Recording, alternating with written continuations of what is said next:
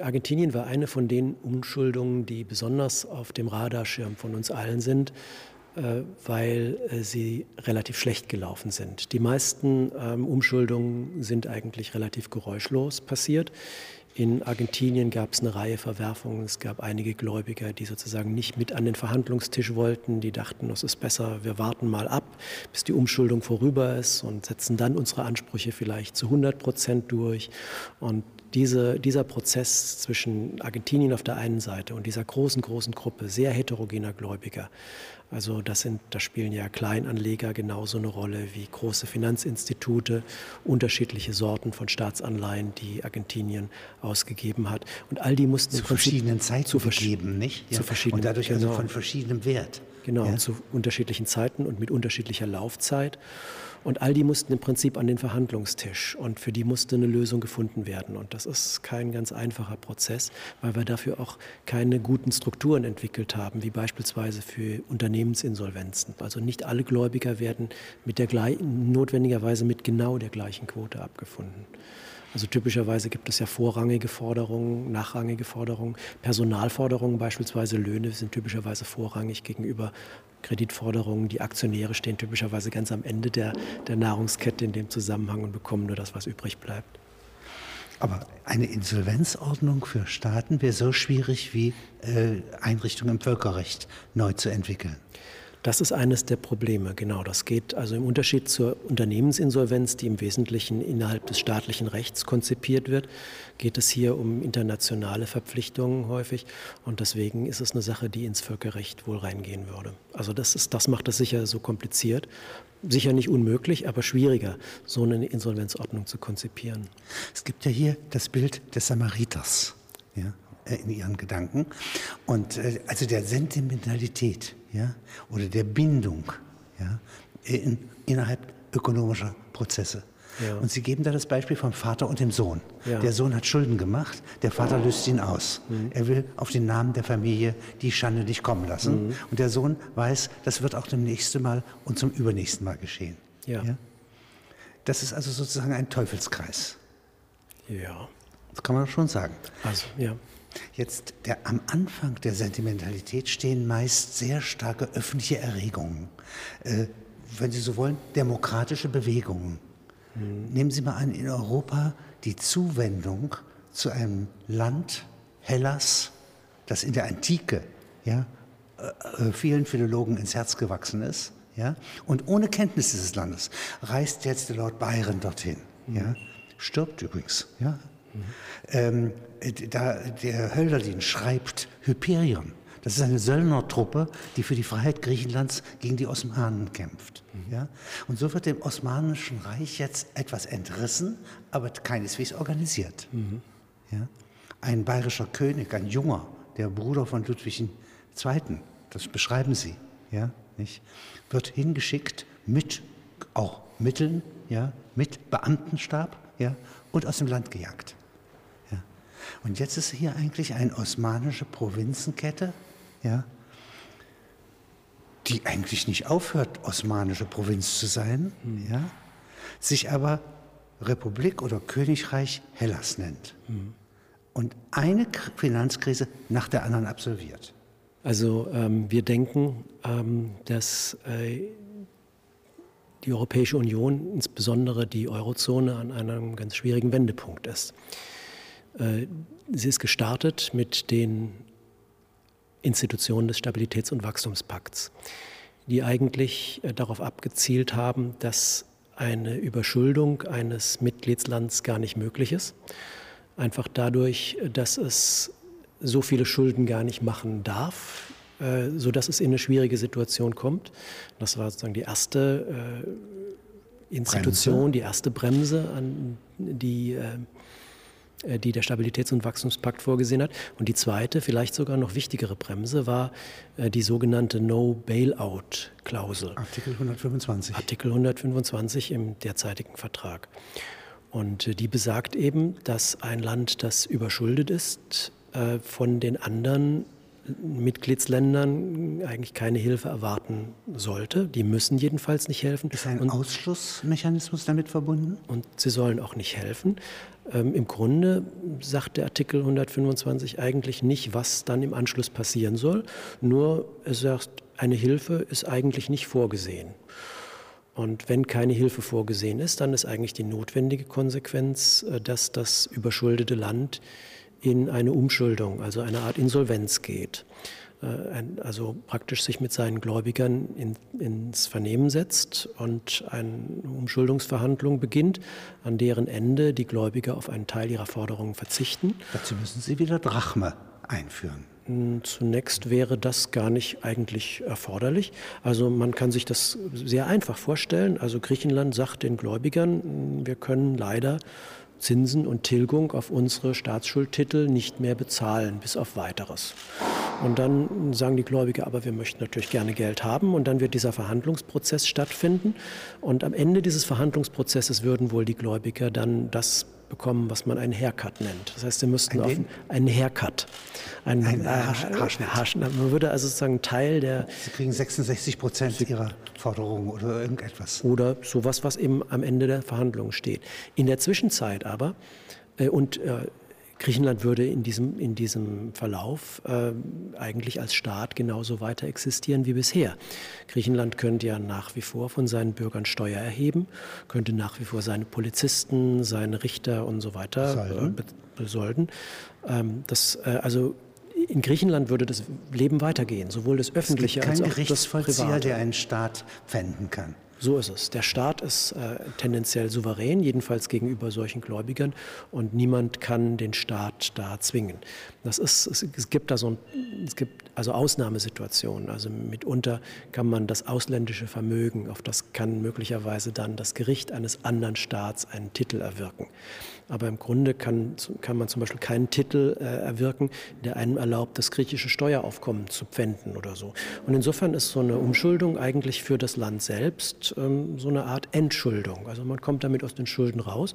Man kann durchaus in der Eurozone bleiben und man kann danach eigentlich einen äh, Neustart beginnen innerhalb der Eurozone. Ähm, relativ äh, entschuldet, eben mit einer viel weniger drückenden Schuldenlast. Und ich denke, das wäre eigentlich das, was das Vertragswerk auch äh, vorsieht Besagt. für den, für den Fall. Das ist gefordert eigentlich. Genau. Das wäre rechtens. Das wäre eigentlich, so würde man sich das wahrscheinlich vorgestellt haben, wenn man Gründer, also wenn man einer der Gründervater des, des Stabilitäts- und Wachstumspakts war. Wobei, ich glaube, die Väter haben gedacht, das ist so eine Extremsituation, die wird nie eintreten. Zu der Umschuldung, die in so einem Fall eigentlich vorgesehen war, ist es ja nun bekanntermaßen nicht gekommen. Und ich denke, dass genau die Mechanismen eine Rolle gespielt haben, die Sie vorhin skizziert haben unter dem Stichwort Samariter-Dilemma. Es ist vielleicht weniger so, dass äh, die anderen Mitgliedsländer oder die Bevölkerung in den anderen Mitgliedsländern der Eurozone nun emotional ergriffen war und den Griechen helfen wollte. Nein, es gibt zu viel Kollateralschaden. Genau. Ja? Das ist der Punkt. Also das, das heißt, die Papiere in den Banken Frankreichs, Luxemburgs, Bundesrepublik und so weiter. Ja? So ist es. Nicht? Also die Auswirkungen in den Mitgliedsländern, die Sie gerade beschreiben, die wären äh, massiv gewesen. Und ich, wie groß sie wirklich gewesen wären, weiß natürlich keiner genau. Man hat es ja nicht ausprobiert. Aber einige Leute haben eben befürchtet, dass die Auswirkungen gravierender gewesen wären als äh, die Bankenpleite von Lehman Brothers und dass die Finanzmärkte das einfach nicht verkraftet hätten. Und in dieser Situation war es, äh, war, die, war, war das, was man getan hat, eigentlich alternativelos und gleichzeitig hat es, den, hat es die Glaubwürdigkeit äh, des Stabilitäts- und Wachstumspakts eben äh, unterminiert. Unterminiert, ja. Wenn Sie diese drei Tage einmal beschreiben, also am ersten Tag ja, reist Sarkozy an ja, ja. der französische Staatspräsident, und äh, führt schon im Vorfeld bilaterale Gespräche ja. und schafft eigentlich eine kleine Verschwörung ja, mit ähm, Spanien, Portugal und Italien. Ja. Das heißt, wie nennen Sie das, die Oliven? Ja? Äh, okay. Äh, der Olivengürtel, ja. Ja, nicht? der Süd, äh, EU-Länder, ja. ja. hat ein ganz bestimmtes Interesse und formuliert das auch. Ja.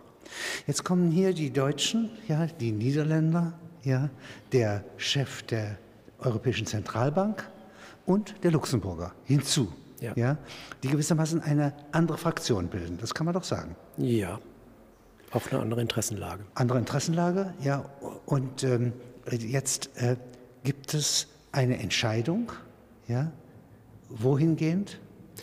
Also der Prozess ist eigentlich in drei Stufen passiert. Also in der ersten Stufe, ähm, das war glaube ich im Februar, äh, als die ähm, Griechenland-Risikozuschläge zum ersten Mal in die Höhe gegangen sind, ähm, war eigentlich niemand richtig darauf vorbereitet. Und dann kam dieser erste Krisengipfel und auf diesem Krisengipfel sagte äh, damals die Kanzlerin, wenn ich recht entsinne, in letzter Konsequenz als Ultima Ratio, ich glaube, sie hat den Begriff Ultima Ratio äh, gebraucht, äh, muss man Griechenland helfen.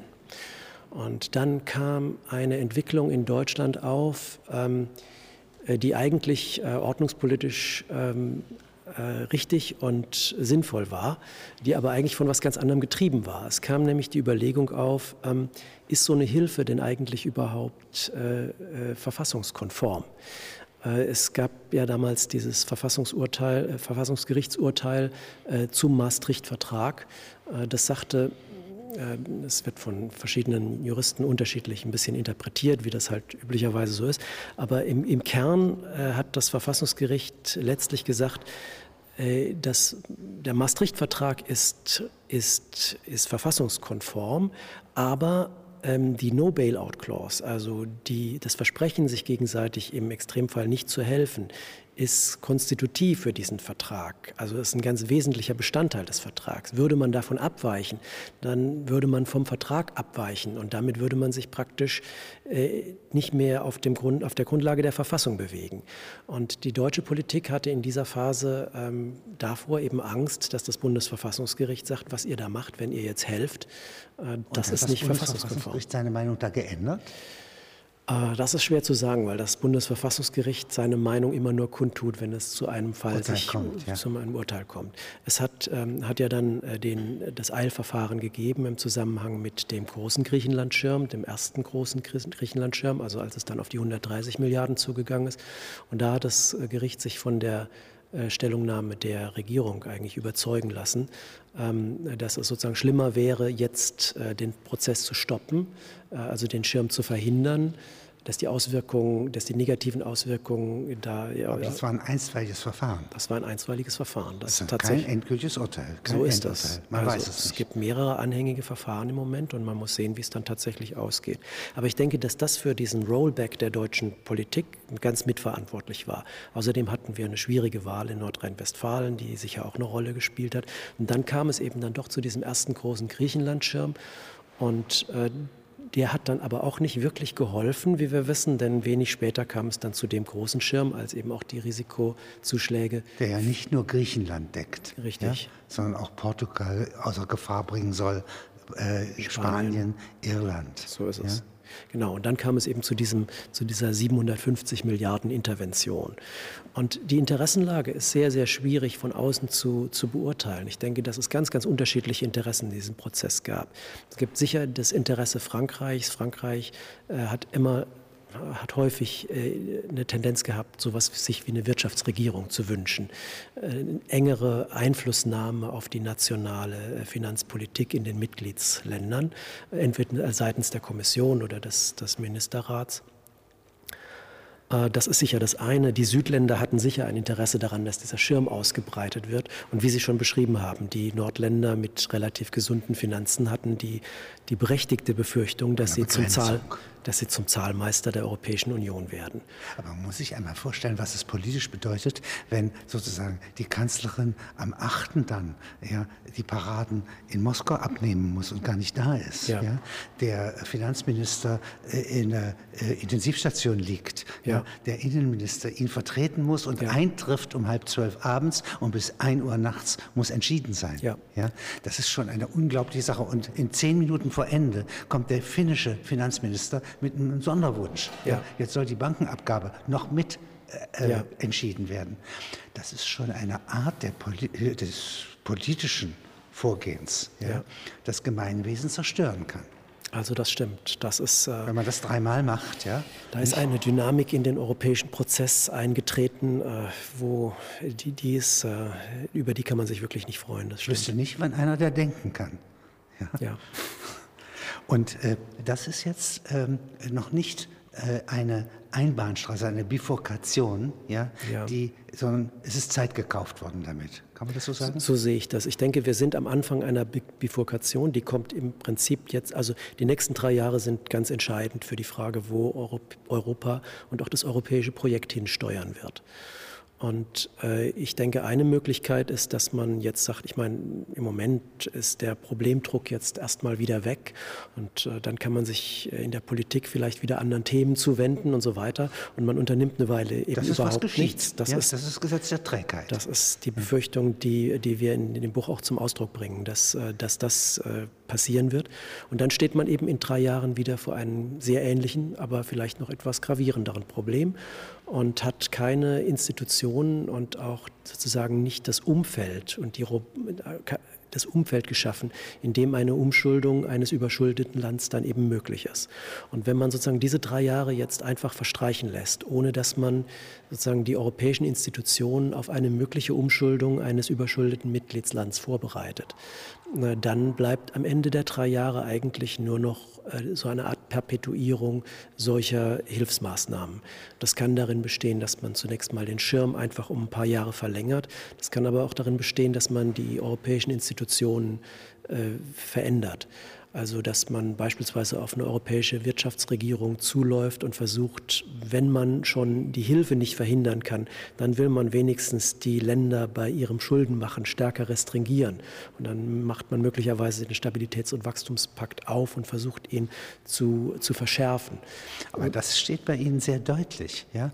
Die, äh, was soll eine solche äh, europäische politische äh, Leitung ja, ja. bewirken. Ja? ja. Denn äh, wirklich sparen, ja? das weiß man bei den Dezemberausgaben. Ja? ja. Die werden verausgabt. Ja. Ja? Es gibt ja gar keine Methode ja? Äh, gegen den Willen, ja? gegen den Patriotismus. Und, also, äh, wirklich Sparmaßnahmen durchzuführen. Ja, das ist unsere Befürchtung eben, eben auch. Also man wird versuchen, äh, stärkere eine stärkere Regelbindung zu schaffen. Man wird auch möglicherweise der Kommission dann stärkere Eingriffsmöglichkeiten in die nationale Haushaltspolitik geben. Vielleicht werden die Länderhaushalte dann auf europäischer Ebene vorverhandelt, ähm, vorbegutachtet. Möglicherweise geht man dann auch in den Haushaltsvollzug stärker rein seitens der Europäischen Kommission. Alles das bewirkt eine enorme Machtverlagerung auch von der nationalstaatlichen auf die europäische Ebene und bleibt wahrscheinlich letztlich erfolglos. Denn es ist einfach viel zu schwierig, äh, jemanden, der einen Staat, äh, der, also die, Polit die Politik eines Staats davon abzuhalten, Schulden zu machen, wenn dieser Staat diese Schulden machen will. Also es, ja. Wäre es denkbar, dass man ein Paket schnürt, dass man sagt, nur unter der Bedingung, dass man gnadenlos ja, hier äh, Insolvenzen abwickelt oder Art Vergleichsverfahren eröffnet, ja, quasi von Amts wegen, von Europa wegen. Ja. Äh, wenn das geschieht, dann eine Wirtschaftsregulation, ja, eine stärke Vollmacht an die Kommission. Ja. Aber nicht getrennt diese beiden Fragen und vor allem nicht kumuliert, ja, äh, Unterstützung und Transfers und Wirtschaftsregierung. Also unsere Lösung ist eigentlich noch einfacher. Wir sagen, der Stabilitäts- und Wachstumspakt, so wie er ist, ist eigentlich gut. Er ist nur in seinen Institutionen nicht zur Anwendung gekommen.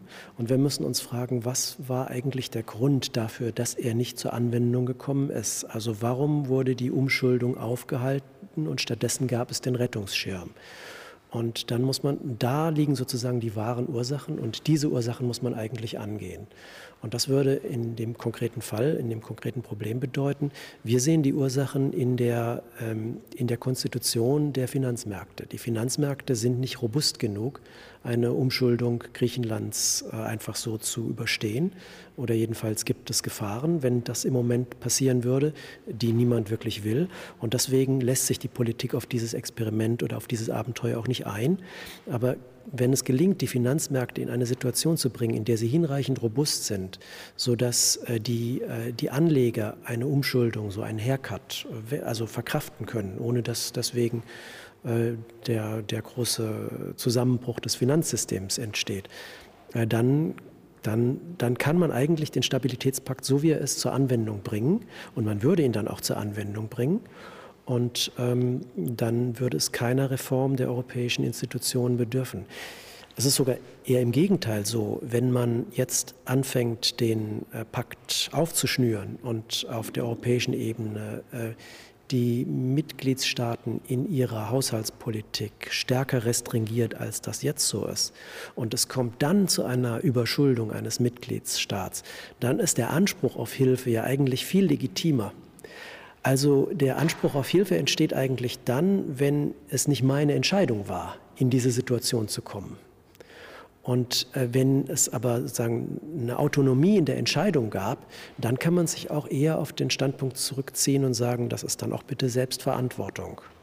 Und das ist eigentlich die Situation, in die wir lieber möchten. Eigentlich äh, die Zukunft Europas würden wir lieber da sehen, wo die Mitgliedstaaten der Eurozone äh, autonom sind in ihrer Haushaltspolitik, aber eben auch selbstverantwortlich für den Fall, dass sie sich in eine Schuldenmisere hineinmanövriert haben. Wenn Sie einmal die Schuldenwirtschaft ja, im historischen Zusammenhang mal skizzieren, diese äh, Erfahrung ja, nicht, ist eigentlich elementar. Hat sowas in den USA gegeben? Eine Währungsreform? Also auch in den USA gab es Prozesse, die ähnlich waren denen, die in Deutschland äh, zur, Schuld, also zu, zur Entschuldung 23 und zur Entschuldung 48 geführt hatten. Es gab nämlich die Beteiligung an den jeweiligen Weltkriegen und auch dort sind die Schuldenstände in schwindelerregende Höhen gegangen. Äh, das, das, waren ja im Wesentlichen diese Schulden äh, nach dem Krieg, die Deutschland äh, in die, in die Währungsreform äh, ja. 48 getrieben hatten. Und diese Schulden waren eben auch für die Hyperinflation 23 zumindest mitverantwortlich. In den USA hat man eine etwas andere Politik gefahren. Äh, es hat durchaus im, nach dem Zweiten Weltkrieg auch, äh, die, auch den Versuch gegeben, durch, in, durch höhere Inflationsraten einen Teil der, äh, der Staatsschulden zu entwerten.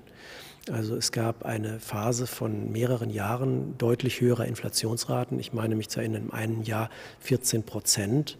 Und äh, die Laufzeiten der Staatsschuldtitel, die äh, in, der, in den Händen der Anleger waren, waren auch länger, als sie heute sind.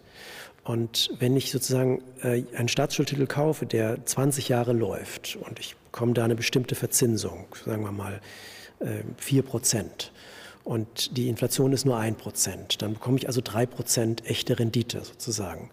Und wenn der Staat jetzt die Inflation von ein Prozent auf vier Prozent erhöht, dann frisst sozusagen äh, der Staat die gesamte Rendite mir einfach weg. Und zwar auf eine lange, lange Zeit, auf 20 Jahre. Und ich kann mich nicht dagegen wehren. Ich kann mich auch nicht dagegen wehren, indem ich die, die, den Staatsschuldtitel einfach jemand anderem verkaufe.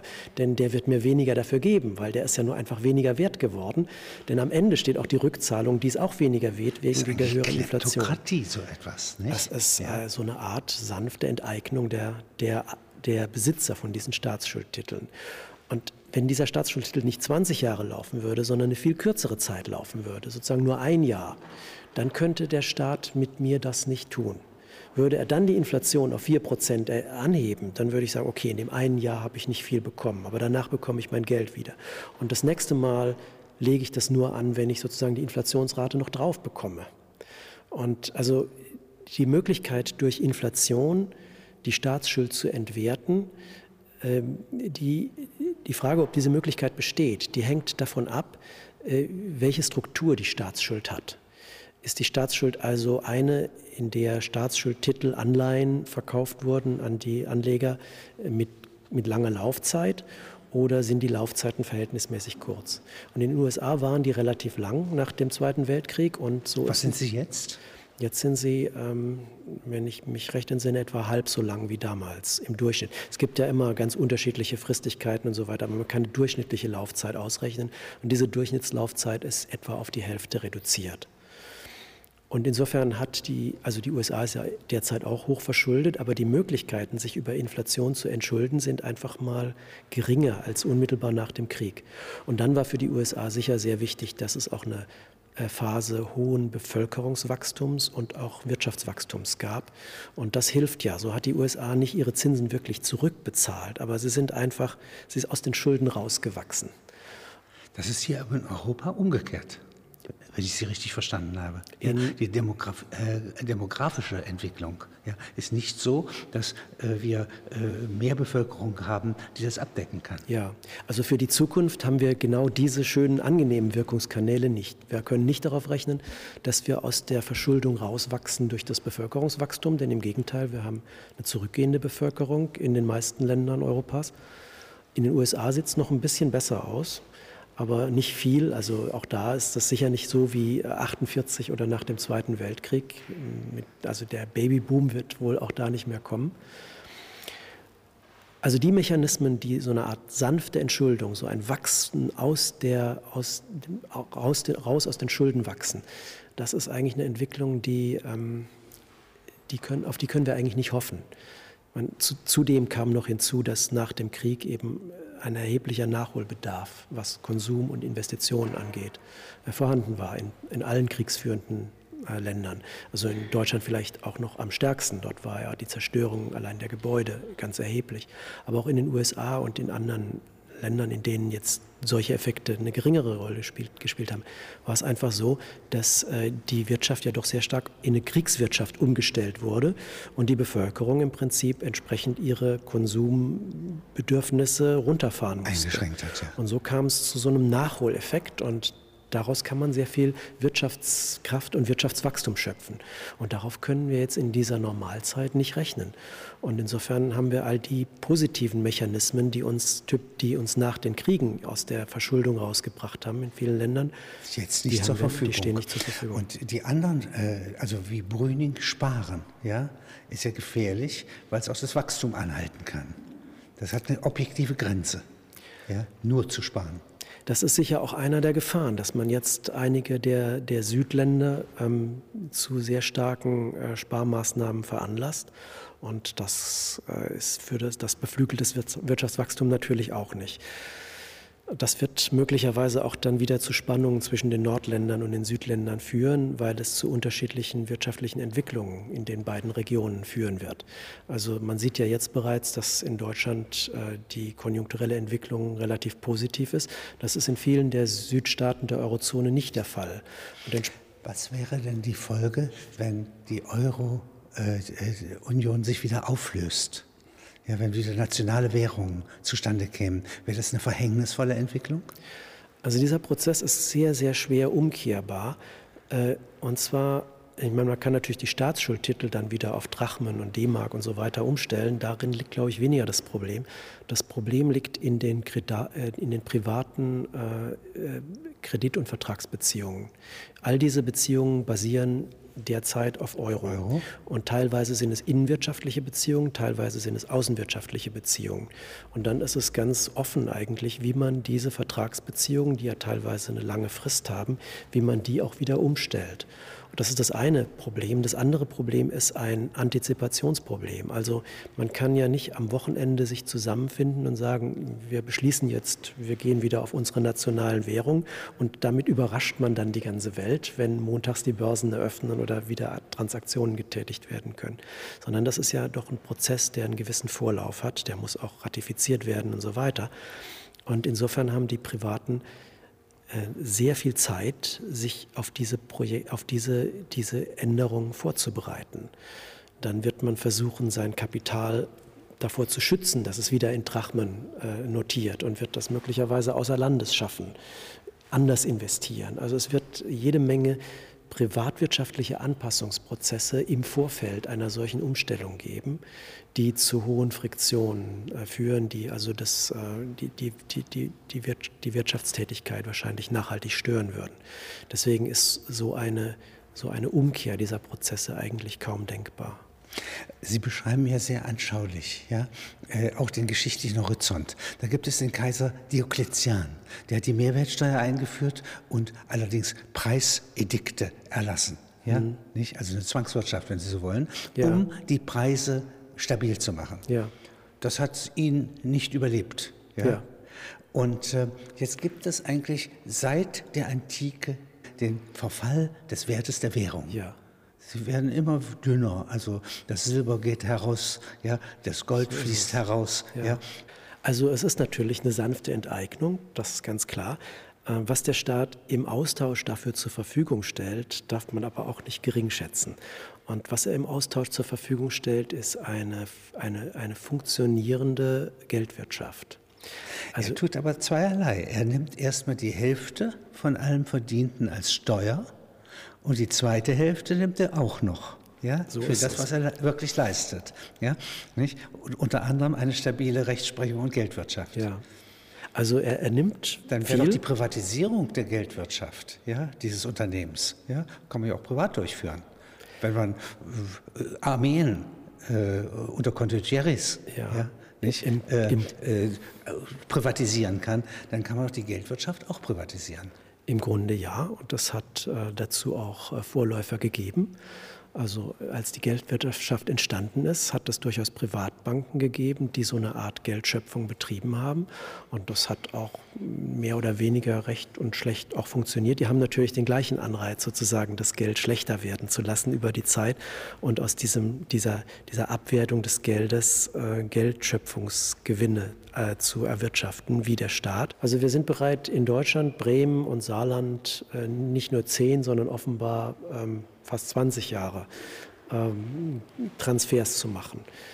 Äh, im Sonderzuweisungen. Also ich spreche nicht vom normalen Finanzausgleich in Deutschland, sondern von diesen Sonderzuweisungen, äh, die, das, ähm, die Bremen und Saarland wegen ihrer extremen, sogenannten extremen Haushaltsnotlage seit, äh, ich denke, 1994 bekommen.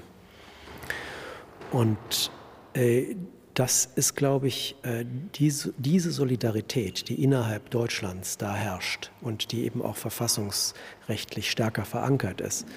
Äh, ich kann mir nicht vorstellen, dass äh, die europäischen Länder diese Solidarität untereinander aufbringen werden. Nein, vor allem nicht im Verhältnis Nord und Süd. Vor allem nicht, wenn auch romanhaft ja, die Gründe für die Insolvenzen ja, oder ja. die Abgründe ja, erzählt ja. werden. Ja. Wenn Sie das, äh, äh das äh, Gesundheitssystem in Griechenland analysieren und nacherzählen, ja. ja das ist ausgeschlossen, ja. dass Sie dafür Bürger her herbeirufen können. Ja, und, und weil das so ist, weil ich glaube, da diese Solidarität nicht existiert, ist das im Prinzip ein Bereich, in dem und, und zugleich es schwierig ist, aus den europäischen Institutionen aus und Zusammenhängen auszubrechen für und auch die, die Bestrebungen, zumindest in der Europäischen Kommission, wahrscheinlich nicht so sind, dass man diese Transfers nicht will oder verhindern will, ist da schon Raum für einen politischen Unternehmer. Ein politischer Unternehmer, der sich genau dies zu eigen macht, so sagt, hier sparen und für wen? Für die Griechen, ähm, der das sich auf die politischen Fahnen schreibt. Ich glaube, ähm, dass er damit äh, Mehrheiten gewinnen kann. Und äh, ich finde, es ist eine Position, die von der Position der Linken nicht völlig weit weg ist. Und das ist auch der Grund, weshalb wir das sozusagen in unser Szenario äh, rein, reingeschrieben haben. Es ist außerdem eine Partei, die das am ehesten, die sozusagen keinen Strukturbruch machen muss, wenn sie sich äh, das, äh, das zum politischen Programm macht. Also für Merkel kann sich das jetzt nicht zum politischen Programm machen, nach dem, was sie jetzt gemacht hat, also mit dem Garantieschirm. Äh, viele andere Parteien, die SPD kann es auch nicht. Die SPD hat ja gesagt, äh, äh, euer großer Fehler war, den Rettungsschirm nicht schnell genug aufzuspannen. Also auch die ist im Prinzip auf einer, äh, fährt in eine ganz andere Richtung. Aber ich denke, es gibt da ein enormes Potenzial und ich halte es für möglich, dass dieses, dieses Wählerpotenzial eben eine neue Strömung aufgreift was ich als Gegenwert für meine Lebenszeit erhalte, mhm. ja, muss in irgendeiner Weise nachhaltig bleiben können. Ja. Das ist eigentlich der Grundgedanke. Der ist politisch plausibel. Ja? Also es geht nicht darum, was ich leiste bloß, sondern mhm. dass ich ein Stück meines Lebens, meiner Tage hergebe. Mhm. Ja? Und das muss irgendwie als Horizont ja, ähm, sich lohnen. Ja. Und so wie das nicht mehr der Fall ist, ja, komme ich in eine depressive Stimmung. Mhm. Und die kann weder so, weder mit Inflation noch ohne Inflation mhm. glücklich machen, politisch glücklich machen. Mhm. Also Ja. die Hälfte dessen, wofür ich meine Zeit ausgegeben habe, müsste meine Kinder behalten dürfen. Ja. Wenn Sie das mal als einfache Formel nehmen. Also ich denke, ähm, die Konsolidierung setzt ja immer in einer Phase an, wo der Staat bereits ganz viel Schulden aufgebaut hat. Und äh, das Schuldenaufbauen ist nichts anderes, als dass man zu früheren Zeiten irgendwann mehr Geld ausgegeben hat, als man eingenommen hat. Das ist aber weg. Jetzt sind die Schulden da. Und die, für die Schulden muss irgendjemand gerade stehen. Und äh, das ist nie angenehm. Es gibt sozusagen keinen goldenen Weg aus den Schulden raus, weil was immer man tut, jemand ist der Leidtragende, wenn man konsolidiert. Und jetzt unterscheiden sich aber die un unterschiedlichen Instrumente. Instrumente zu Also konsolidieren. Cicero hat ein anderes Instrument als Catilina. Catilina sagt genereller Schuldenerlass. Ja? Alle sind verschuldet, privat und öffentlich. Ja? Wir streichen also Schu alle Schulden. Ja? Gutes Beispiel. Äh, ist auch eine Form, äh, mit Schulden umzugehen, aber eben eine, ähm, die auch ganz klar bestimmte Gruppen anders trifft als andere. Also ähm, Gegen herrschende Interessen geht das nicht. Wichtig ist, denke ich, zu sehen, äh, dass die unterschiedlichen Konsolidierungsmaßnahmen unterschiedliche funktionale Einkommensbezieher unterschiedlich treffen und dass es letztendlich eine politische Entscheidung ist, welchen Weg man geht. Und äh, das muss man sich im Prinzip, denke ich, vor Augen führen, auch wenn man über eine Konsolidierung heute nachdenkt und wenn man Projektionen machen möchte hinsichtlich der Frage, in welche Richtung sich die Welt wohl entwickeln wird. In welchen Zeiträumen denken Sie als Ökonom? 2050 ist doch für ein Anleihenpapier oder für eine Bank äh, naher Zeitraum. Also Für ähm, Rüstung auch. in, Für Investitionen auch. in Deutschland gibt es eigentlich wenig Papiere, die über zehn Jahre hinausgehen. Äh, Also der, der überwiegende Teil der Staatsverschuldung in Deutschland äh, läuft weniger als zehn Jahre. Äh, Oder hat eine Restlaufzeit von weniger als zehn Jahren. Also das, die zehnjährigen Papiere haben, äh, die, die bilden einen großen Bestandteil. Und dann- gibt es aber fünfjährige, zweijährige, einjährige, sechsmonatige. Es gibt also eine ganze Menge von Finanzierungsinstrumenten für den Staat. Ähm, nur ist aber, der Staat denkt natürlich immer mit. Selbst wenn er also jetzt Fünfjährige oder Zehnjährige ausgibt, dann weiß er genau, dass er am Ende dieser zehn Jahre nicht das Geld wirklich, die Schulden tilgen will und das Geld zurückzahlen will. Sondern er ist sich darüber im Klaren, dass am Ende dieser zehn Jahre, in dem Umfang, in dem er den Alteigentümern dieser Papiere Geld geben muss, in diesem Umfang wird er neue. Papiere aufnehmen und mit dem neu aufgenommenen Geld wird er seine alten Schulden erstmal zurückzahlen und sozusagen neu alte Schulden gegen neue Schulden eintauschen. Also so ist eigentlich das Verfahren und auf die Weise bleibt im Prinzip der Schuldenbestand eigentlich immer vorhanden, auch wenn es immer wieder neue Titel sind, die diesen Schuldenbestand darstellen. Und in der Tendenz kommt dann natürlich noch die zusätzliche Ja. Neuverschuldung drauf. Deutlich höher. Und jetzt, äh, wie äh, wüssten Sie irgendein Instrument, ja, wenn Sie starke Autorität hätten, ja, nicht, und Wahlen gewinnen können mit einem Programm, ja, äh, wie Sie das abbauen können auf ein vernünftiges Maß. Gewissem Maß von Schulden kann, ist ja nichts Ungesundes. Ja. Ja? Nicht? Nur dieses extreme, sich steigernde Maß und auf allen Seiten. Ja? Also ich denke, das Mittel meiner Wahl wäre eine, ähm, eine Konsolidierung. Das heißt, ähm, dass man nicht unbedingt jetzt, äh, also die Inflation ist nicht das Mittel meiner Wahl. Äh, Der Staatsbankrott, also die Verweigerung der Rückzahlung und der Zinszahlung ist auch nicht das Mittel meiner Wahl. Ich denke, es ist ähm, Auch nicht für Griechenland. für Griechenland, also es ist immer, also Sie. das Mittel der Wahl ist immer die Frage, welche Alternativen hat man noch? Und ich denke, Griechenland hat zu dieser Umschuldung nur eine Alternative, nämlich die Hoffnung auf, äh, auf Hilfen von anderen Mitgliedsländern. die aber nach Ihrer Meinung verhängnisvoll ist. Die, für die äh, anderen Länder auch. Genau, Ja? die, äh, Und für Griechenland. Die Europa Ja? letztlich auf einen Pfad führen, in, auf dem Europa auseinanderbrechen Sodass Sie kann. bei äh, Griechenland sagen würden, ja, hier ist eigentlich ausnahmsweise ja, dieser Weg attraktiv. Also äh, ich denke, für Griechenland wäre, wenn es sich durch eine normale Konsolidierung äh, retten könnte, würde ich das bevorzugen. Ich glaube nur einfach, dass die Situation äh, bereits so angespannt ist, äh, dass die normale Konsolidierung Griechenland nicht möglich also, ist. Also es gibt eben Situationen, da kann jemand so fleißig und sparsam sein, wie er will. Da sind die Schulden, die er auf dem Buckel hat, die sind so groß, dass ihm eigentlich nur noch die persönliche Insolvenz bleibt. Und für Staaten gibt es ähnliche Situationen. Die können so hoch verschuldet sein angesichts dessen, was sie an Wirtschaftskraft entfalten können und an Steuern einnehmen können, und äh, dass sie letztendlich keine echte Wahl haben und sagen, wir müssen, wir müssen unseren Gläubigern sagen, äh, wir können nicht und wir müssen mit den Gläubigern in Verhandlung treten und mit denen einen Vergleich finden. Aber sozusagen in der Situation, wo ein Staat also nicht in dieser Extremsituation ist, beispielsweise Deutschland ist nicht in dieser Extremsituation und trotzdem hat Deutschland enorme Schulden akkumuliert. Also das ist ein, einfach auch eine ganz merkwürdige Entwicklung, dass ein Land in einer, in einer langen Friedensphase trotzdem immer stärker Schulden aufbaut, weil Schulden entstehen typischerweise da, wo wo Länder in einen Krieg verwickelt sind. Und Deutschland hat eine lange Friedensphase hinter sich. Dass es trotzdem zu diesen hohen Schulden gekommen ist, ist schon, schon bedrohlich und erstaunlich. Und ähm, man, also das ist, glaube ich, auch in die Politik eingedrungen, dass das, das ein Problem ist. Der Gefälligkeitsstaat, ja, nicht? So wurde das mal genannt, ja, von Eschenburg. Okay. Ja? Gefälligkeitsstaat. Äh, wir können keiner der Gruppen, die wir belasten müssten, irgendetwas versagen, wenn wir eine Mehrheit der Mitte bilden wollen. Und um diese Stellung rivalisieren die großen Volksparteien. Und äh, es gibt in einer Demokratie keine andere Position. Also sind Demokratien in der Hinsicht tendenziell Schuldenmacher. Hm.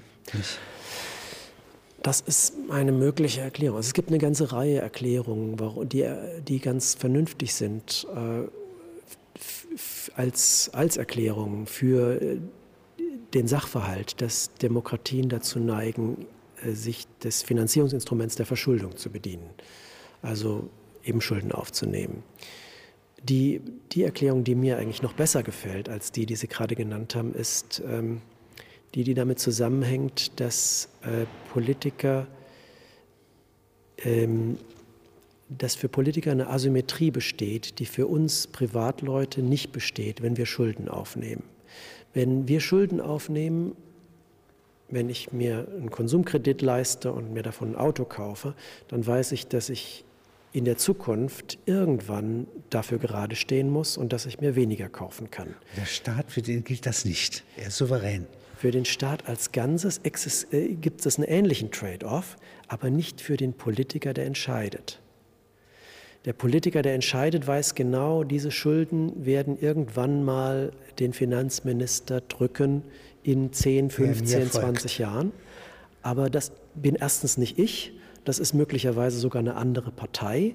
Und selbst dann, selbst wenn es die gleiche Partei wäre, dann kann man sich immer noch entschuldigen und sagen, ja, das war ein Fehler damals und so weiter. Aber es gibt nicht diese Symmetrie zwischen zwischen dem Vorteil aus den Schulden heute, die ich habe als Privatperson, und dem Nachteil, dass ich diese Schulden eines Tages begleichen muss und mich, ich, ich muss mich einschränken in der Zukunft, wenn ich heute Schulden mache. Bei der Politik ist es so, wenn der Politiker heute Schulden macht und damit etwas umsetzt, woran sein Herz liegt und was vielleicht auch eine tolle Sache ist, dann, dann schränkt das andere, andere Politiker in der Zukunft ein. Und deswegen spürt er die Opportunitätskosten, die Kosten, die mit dem Schuldenmachen einhergehen, nicht spürt in gleicher nicht. Weise. Ich glaube, dass das sehr äh, treffend ist, was Sie sagen. Und das bedeutet aber praktisch, ja, dass Sie als Ökonom sagen müssen, was Sie übrigens auch sagen, ja, nicht? Man darf den Politikern möglichst wenig anvertrauen von öffentlichem Gut, ja, Steuerhoheit, ja. Man muss hier restriktiv arbeiten, wie bei den französischen Königen. Ja? Ich denke, man muss das Schuldenmachen selbst schwerer machen. Man muss tatsächlich die Institutionen, mit denen der Staat sich verschulden kann, so gestalten, dass diesen Anreizen systematisch gegengesteuert wird. In der ersten Fassung des Grundgesetzes hatten wir eine Schuldenbremse, die wesentlich besser war. Wesentlich besser. Äh, dann gab es diese 67er.